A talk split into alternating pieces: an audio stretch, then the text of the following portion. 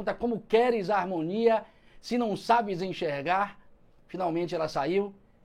E eu começo, sem mais delongas, com um conto claro, com profundo conteúdo simbólico, de um dos maiores escritores italianos do século passado, o senhor Italo Calvino, que escreveu numa obra publicada lá pelos anos 50, 60 do século 20, uma obra intitulada Os Nossos Ancestrais. É uma trilogia. E numa dessas três obras, no caso, no livro O Visconde Partido ao Meio, notem bem o título desta obra, se eu não me engano, a primeira ou a segunda da trilogia. O Visconde Partido ao Meio. O grande professor Ítalo Calvino conta a história de um visconde chamado Medardo. Eu tô com a memória ruim hoje, viu? Medardo de Terralba. Um visconde que resolveu ir à guerra para agradar os duques de seu país. E lá na guerra, onde ele chega meio que ingenuamente, eis que o Visconde recebe um balaço, uma bala de canhão que o divide ao meio. Eis que o Visconde recebe uma bala que o divide ao meio. E é interessante que dias depois chega na cidade de Terralba uma das metades do Visconde e começa a aprontar mil e uma crueldades. Esta metade do Visconde que retorna é cruel, é agressiva e o tempo todo perturba a ordem da sua própria cidade. Até o ponto do povo ficar extremamente cansado e inconformado com o retorno dessa banda podre, dessa metade violenta, agressiva do Visconde. E lá pelas tantas, eis que aparece a outra metade do Visconde. E esta metade, para o espanto de todo o povo de Terralba, é muito boa, é generosa, é cautelosa e, inclusive, impele, pressiona até por vezes as pessoas a agirem com generosidade, com amor. É uma parte boa, ou a parte boa das duas metades do Visconde. Só que tem um detalhe na história. Essas duas metades do Visconde acabam se apaixonando pela camponesa Pamela. E as duas metades, apaixonadas e percebendo uma concorrendo com a outra, acabam se agredindo reciprocamente, acabam duelando entre si ao ponto de se ferirem mortalmente. E até que aparece um doutor, Trelawney, doutor Trelawney, doutor Trelawney, Estou aqui recobrando as coisas. O doutor Trelawney finalmente remenda, costura as duas partes do Visconde e o reconstitui, claro, em nome do amor. É um conto muito simples, sem muitas pretensões da parte do professor Ítalo Calvino, mas que nos chama a perceber tanto alguns aspectos da nossa realidade como um todo, quanto alguns aspectos da nossa condição existencial em particular. Então, antes de nós entrarmos nas considerações filosóficas existenciais que eu geralmente assinalo nestas lives, como modo de provocá-los a compreender com mais profundidade as suas próprias questões existenciais, as suas próprias experiências. é preciso que a gente entenda alguma coisa que em geral nos escapa no cotidiano. E essa coisa diz respeito a uma estrutura da realidade. Então, antes de entrarmos nas considerações existenciais, nas considerações morais, nas considerações filosóficas deste conto, percebamos primeiro, entendamos primeiro, uma estrutura da realidade que é fundamental para nós compreendermos a moral dessa história narrada pelo professor Ítalo Calvino. Eu me refiro a uma estrutura da realidade que pode ser muito bem traduzida numa frase. É impossível suprimir, é impossível aniquilar o cara e coroa do intrincável e belíssimo jogo de opostos da vida. Vou repetir. É impossível aniquilar, é impossível suprimir, é impossível fazer desaparecer o cara e coroa deste intrigante, deste belíssimo jogo de opostos que é a própria vida humana. O senhor está então se referindo à realidade humana como um cara e coroa, professor? Exatamente, isso não é difícil perceber se nós prestarmos atenção nos símbolos, nas referências simbólicas que certas tradições culturais nos fornecem de imediato. Digamos que são os seus cartões de visita, os seus emblemas mais evidentes. Então, quando você olha, por exemplo, para o taoísmo, ainda que você não conheça nada ou quase nada desta filosofia, você sabe que existe lá um símbolo, o Tao, duas forças que se interpenetram e se complementam dentro de uma mesma e única unidade.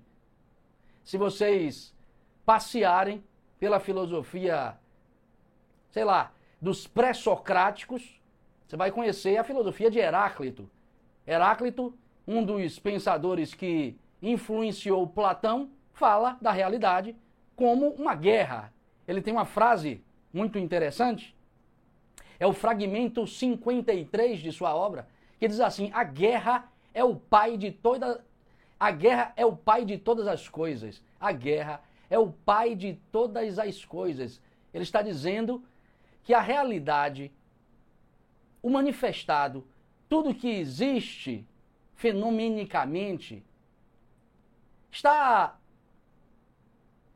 sendo mantido por um conflito entre duas polaridades a harmonia dos opostos constitui a base ou a estrutura da realidade. Polemos, a guerra que mantém tudo em constante acontecer.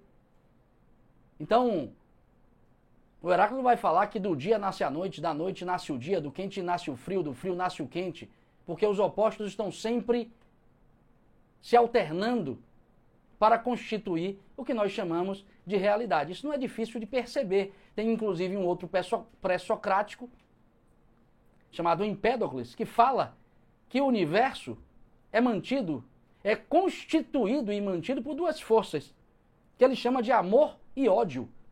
Olha que coisa interessante, amor e ódio. É claro que, como nós somos modernos e tendemos a olhar para as coisas com certa superficialidade, nós tendemos a apreender essas duas palavras a partir de uma semântica que não propriamente alcança os seus mais profundos significados. Porque a gente olha romanticamente, ah, professor, amor é, é o tal do sentimento de afeto, de carinho. Não, não é isso não. E nem muito menos ódio, é isso que nós pensamos. Em Empédocles, amor é união e ódio é separação. Ou seja, tem a ver com o que nós pensamos, mas não diretamente. Amor, em grego, é união em sentido filosófico, é unidade. E claro, ódio é divisão, é separação em sentido filosófico. O Empédocles está dizendo que tudo, absolutamente tudo que existe, tudo que está manifestado, encontra-se mantido, sustentado por esse jogo de opostos amor e ódio. Se nós quisermos, sei lá, ir para psicologia de Carl Gustav Jung, nós encontraremos um conceito Cisígia, cisígia, é uma palavra indicativa de uma espécie de dualidade concernente à natureza. O Jung a utiliza para designar os pares de opostos presentes na natureza e, claro, na psique humana.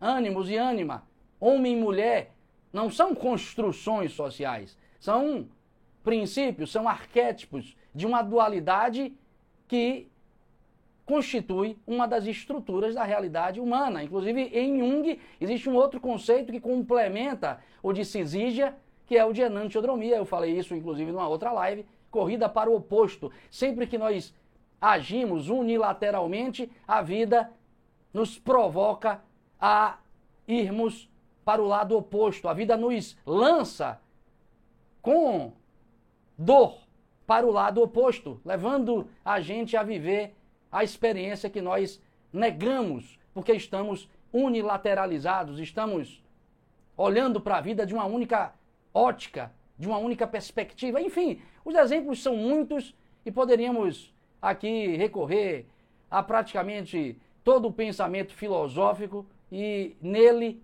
encontrar essa dualidade, esse jogo de opostos sendo descrito como uma estrutura da realidade. Agora, presta atenção no que eu vou dizer agora, meu amigo.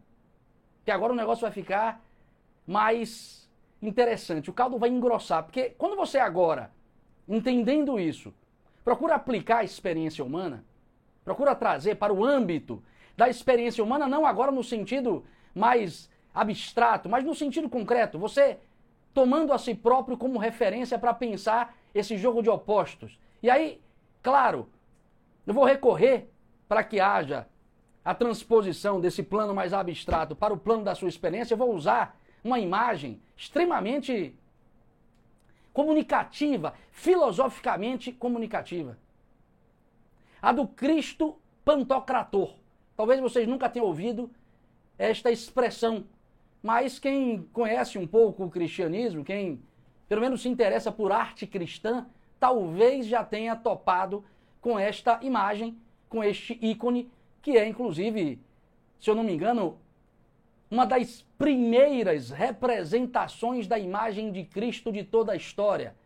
Cristo Pantocrator. A expressão Pantocrator vem do grego Pantocratos, que significa todo-poderoso. O Cristo todo-poderoso é uma das primeiras imagens, uma das primeiras representações de Cristo produzida na arte cristã. Mais precisamente, do século VI. Foi, na época, entregue, doado, não se sabe inclusive quem é o autor dessa imagem, dessa iconografia, mas foi entregue na época como uma espécie de presente a. Não, não é nenhuma catedral, é um mosteiro, é mosteiro de Santa Catarina do Sinai. Na época o governante era Justiniano, século VI. Enfim, é uma das primeiras representações de Cristo. Ok, professor, o que é que tem nela que é indicativo dessa dualidade inexorável? Se você procurar qualquer outra imagem de Cristo, você não vai encontrar o que eu vou dizer agora, mas se você for, claro, nesta imagem, você vai encontrar a representação dessa dualidade, deste jogo de opostos. Por quê? Porque Cristo aparece neste ícone, nesta representação artística, com duas faces. Cristo, ou mais precisamente o rosto de Cristo, aparece numa representação em que as suas duas faces aparecem assimétricas ou em representação desarmônica. A parte direita de Cristo, a parte, a face direita de Cristo, vocês podem depois observar, é mais iluminada, está mais clara e tem um olho ou um olhar amoroso, bondoso, cauteloso, manso, piedoso, compassivo. É notório. Você olha e percebe que a face direita de Cristo é a própria expressão da sua divindade. A face esquerda a parte esquerda do rosto de Cristo, nesta imagem, ela tem um toque de sombreamento, é um pouco mais escura ou menos clara. E o olhar de Cristo, e é esse o aspecto mais distintivo dessa imagem, o olhar de Cristo não é o mesmo do lado direito. Ele tem um olhar astuto, arguto, um olhar penetrante, um olhar esperto, um olhar quase, quase maldoso. Ele tem um olhar meio sombrio, ao mesmo tempo astuto, esperto, ligado, como diz aqui na Bahia. É um olhar que difere do olhar da face direita. E, claro, para quem não conhece a filosofia cristã, e sobretudo para quem não conhece a doutrina cristã, isso pode ser apenas um mero detalhe. Pode ser apenas, sei lá. Para quem percebe isso, isso pode ser apenas um mero acidente de percurso da construção da própria obra. Não é. Isso diz respeito a um dos dogmas inquebrantáveis, um dos dogmas inabaláveis da própria Igreja Católica Apostólica Romana. Vocês já ouviram falar nos dogmas da Igreja Católica? São 49, pelo menos os principais, divididos em oito categorias. Uma delas diz respeito à vida de Jesus. E um dos dogmas que diz respeito a Jesus Cristo é o que afirma que ele tem dupla natureza: natureza humana e natureza divina. São duas naturezas que não se confundem e não se transformam. Essas duas naturezas de Cristo, segundo o dogma do próprio cristianismo, da própria Igreja Católica, segundo esse dogma cristão, Cristo tem duas naturezas, uma integralmente humana, outra integralmente divina.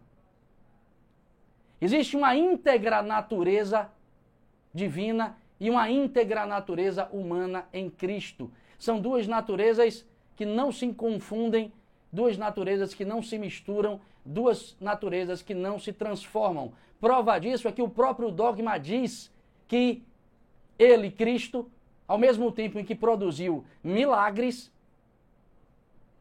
feneceu. Ao mesmo tempo que produziu milagres, sofreu na pele as dores de um flagelo, as dores de uma crucificação. Então, há obviamente uma ambivalência nesta experiência, porque como uma divindade, como um Deus, como ele próprio afirma, então ele é o filho e o filho é o pai. Eu sou o caminho, a verdade e a vida. Como alguém que é a própria divindade, o Verbo encarnado, como diz João, o evangelista, pode se submeter às dores humanas, sentir na pele o que nós sentimos quando estamos padecendo de algum sofrimento. Então, a própria experiência de sua paixão, a própria experiência de sua crucificação, denota essa dupla natureza. E o que, que isso tem a ver com a minha experiência, professor? Olhe, preste atenção numa coisa. A realidade é dual. Contra isso, nada você pode fazer, porque é uma estrutura de sua realidade. E como eu disse, todas as tradições filosóficas comunicam isso. Estamos no âmbito de uma experiência de dualidade e essa experiência cinde, corta, divide a nossa consciência. Contra isso, nada podemos fazer. A consequência principal disso, eu disse na última live, é o esquecimento. A consciência, uma vez cortada, uma vez cindida, ela se esquece de sua própria unidade e é por isso que o homem hoje está esquecido de si próprio. Então você vive numa realidade dual. E esta dualidade perpassa a sua própria experiência de tal modo que você é como Cristo, ou mais precisamente o Cristo Pantocrator. Tem duas realidades, duas dimensões que precisam se articular. É esta a questão fundamental que talvez lhe escape, lhe escape como o homem moderno. Porque, como diz Carl Gustav Jung, o homem moderno é viciado, é obcecado por unilateralidade.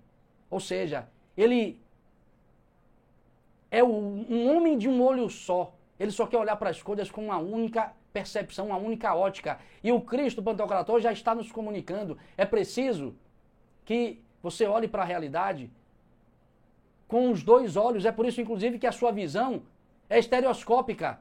Ou seja, observem que a própria natureza física do homem já por si só lhe remete ou lhe proporciona, fica melhor, lhe proporciona uma visão de profundidade. Você tem dois olhos porque a articulação do olhar esquerdo com o olhar direito lhe proporciona, lhe proporciona uma visão tridimensional, lhe, propor, lhe porra que, que dicção, lhe proporciona uma visão de profundidade, meu amigo. Visão estereoscópica. Então, a própria natureza já está comunicando o que nós deveríamos buscar em existência. E para eu então entrar aqui nas considerações morais e fechar esta live, vamos a uma primeira consideração que podemos extrair daquele conto, claro, relacionando com tudo isso que disse até então. Então observe que, em primeiro lugar, é preciso que você perceba que você é o seu principal inimigo. Primeira depreensão que podemos fazer da relação entre o conto que eu contei e as considerações filosóficas que eu fiz a respeito dessa dualidade. Você articulando o conto do Visconde partido ao meio com a estrutura da realidade dual na qual você se encontra inescapavelmente inserido, você vai, claro, perceber que você é o seu principal inimigo. É isso que o conto de Calvino está nos dizendo. Não procure inimigos fora, porque não tem inimigo fora. Eu sei que você é levado a acreditar que tem inimigos fora. Não existe inimigos fora. Você é o seu principal inimigo. E quanto mais você acredita que existem inimigos fora, mais você se torna inimigo de si próprio. Por quê, professor? Porra, disse isso em outra live.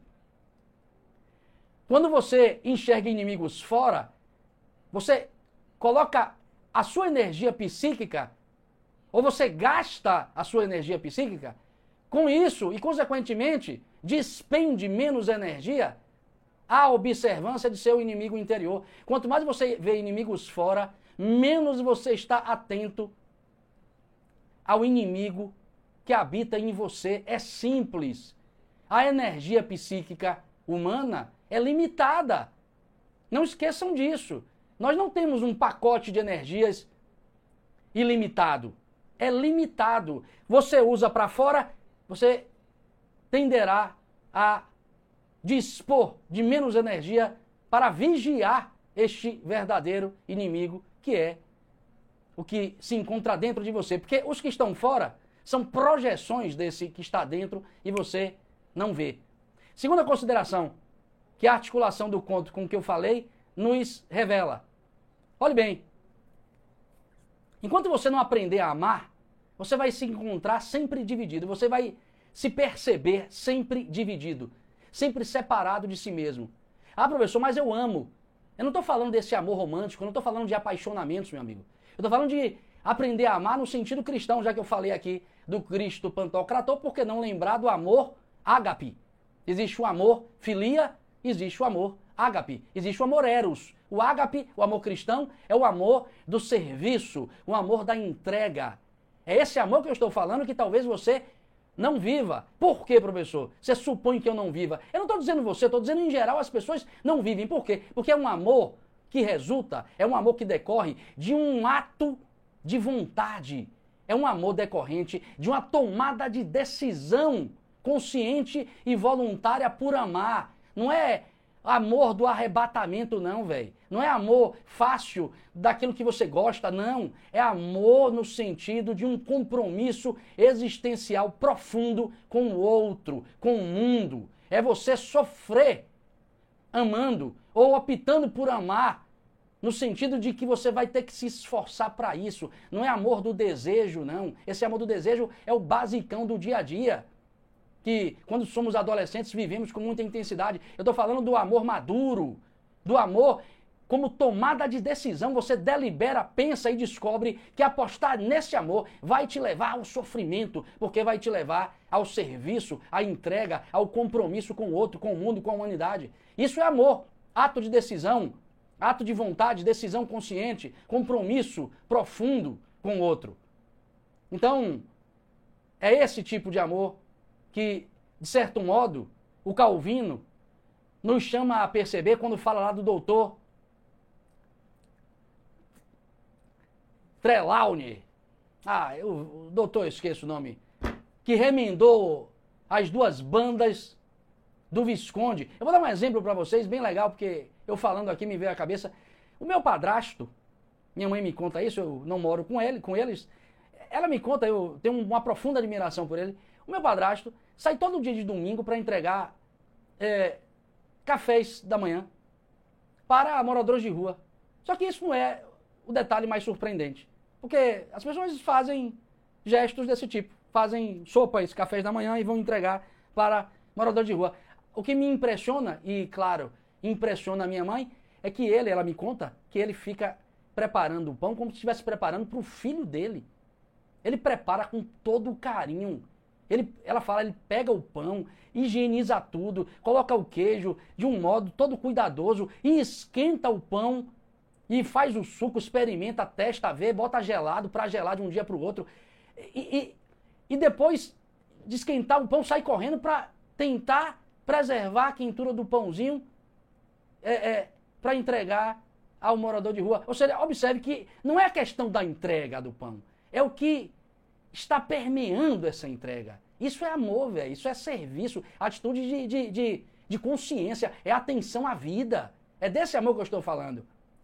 Terceira reflexão que podemos depreender da relação entre este conto e a reflexão que eu fiz sobre a estrutura da dualidade do mundo sobre a estrutura da dualidade da vida, é que, meu amigo, tenha certeza, para que você desenvolva maturidade, não seja ingênuo em acreditar que você deve desenvolver apenas um olhar do pantocrator. Ou seja, para que eu me torne uma pessoa uma pessoa melhor, é preciso que eu seja apenas é, a banda, a parte, a face direita de Cristo. Não. Você vai se tornar cedo ou tarde um ingênuo. Então é preciso que você aprenda a articular os dois olhares. É preciso que você desenvolva, assim, um olhar de contemplação, de bondade, de generosidade, de complacência, às vezes, de compaixão, sempre. Face às questões próprias da existência humana, face ao encontro com o outro. Agora, é preciso que você, claro, também desenvolva a face esquerda, o olhar esquerdo de Cristo. Ou seja, olhar para a realidade sem perder a esperteza, sem perder é, a penetrabilidade nas circunstâncias, sem perder a capacidade de ser astuto, no sentido de estar sempre ligado. Porque, do contrário, você acaba sendo arrastado pela ingenuidade. Repare, esse olhar é necessário porque você está no mundo, meu amigo. É preciso que você tenha uma reserva de consciência que lhe permita, sim, estar com um pé atrás nas situações. Porque, do contrário, você vai cair na própria cilada que vai armar para você. É preciso que você articule essas duas percepções, esses dois olhares. O professor e psiquiatra Ítalo Marcilli, já não é o Ítalo Calvino, fala, inclusive, desse duplo olhar, como o olhar de pombo e o olhar da serpente. Ou seja, o olhar de pombo é esse olhar manso, cauteloso, esse olhar prudente, amoroso. O olhar da serpente é estar, de certo modo, é, atento, atento às maldades do mundo, atento aos ardis que o outro ou o mundo está armando contra você. Porque é isso aí mesmo, meu amigo. A vida não é um conto de fadas. E é preciso estar ligado na, na, na própria realidade, na própria periculosidade da realidade. Então a articulação dessas duas percepções, sobretudo quando a articulação dessas percepções é conduzida por uma busca pela sabedoria, vai te levar à conquista de um olhar mais maduro, de um olhar mais atento à própria realidade um olhar mais profundo, com penetração na realidade e sem o risco de sair ferido, sem o risco de sair frustrado. Porque se você elimina uma das partes De duas, uma. Ou você olha para o mundo percebendo ele na sua totalidade como algo mal contra você. Se você eliminar o olho direito, você vai olhar para o mundo e só vai ver pessoas mais. Você vai olhar o lado ruim das pessoas, que é geralmente o que nós fazemos. Se você elimina o lado direito e fica só com o lado esquerdo, você vai olhar. Aliás,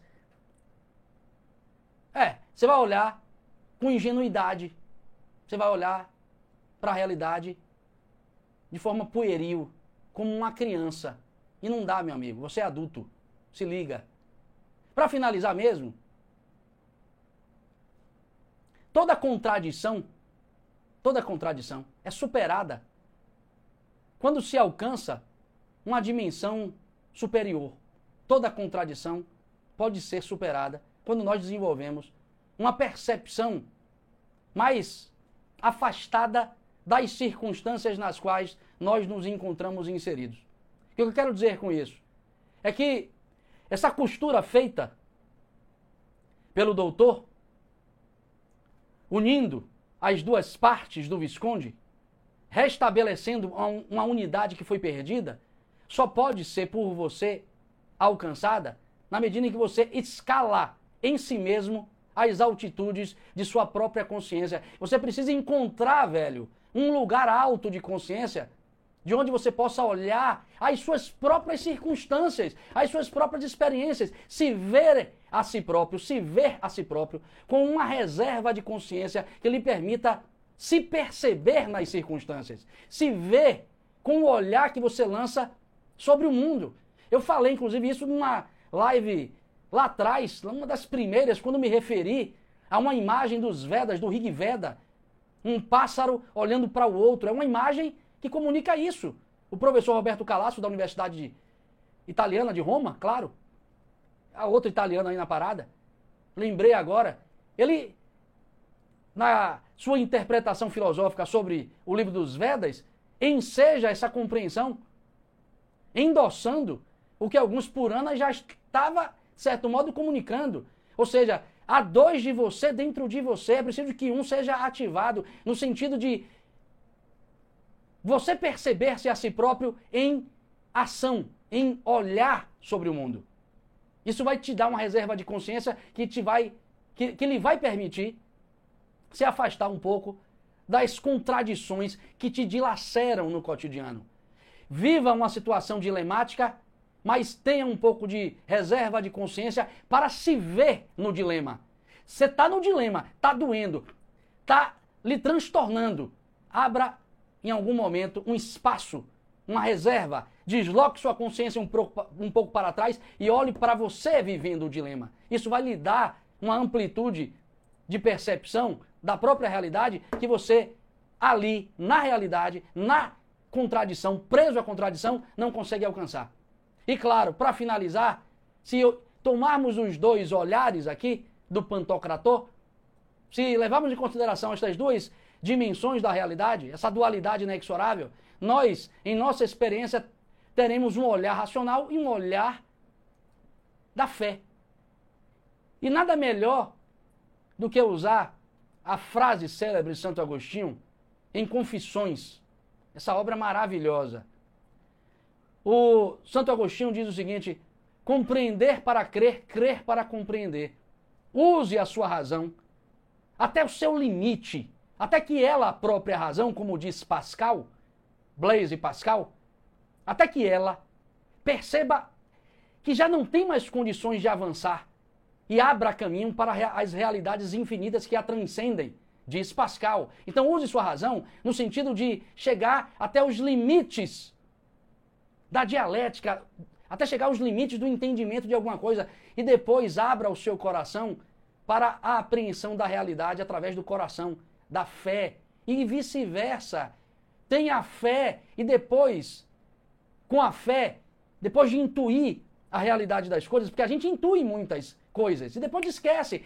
Quando a gente intui alguma verdade, mesmo que a massa amorfa de pessoas que esteja ao seu lado diga que você é maluco. Quando você intui uma coisa, amigo, use a razão para perseguir uma elaboração que endosse, que confirme para você próprio o que você viu e percebeu, o que você intuiu. Então, a gente não Nota, mas estamos lidando com o mundo através da fé. A fé é uma inteligência, porra. A fé é a maior inteligência que o homem tem. Então, olhando para o mundo, você capta do mundo o que sua razão não está vendo. A própria confiança que você tem na realidade já é um ato de fé. Use a razão para confirmar essas percepções, de modo a articular essas duas dimensões, razão e fé.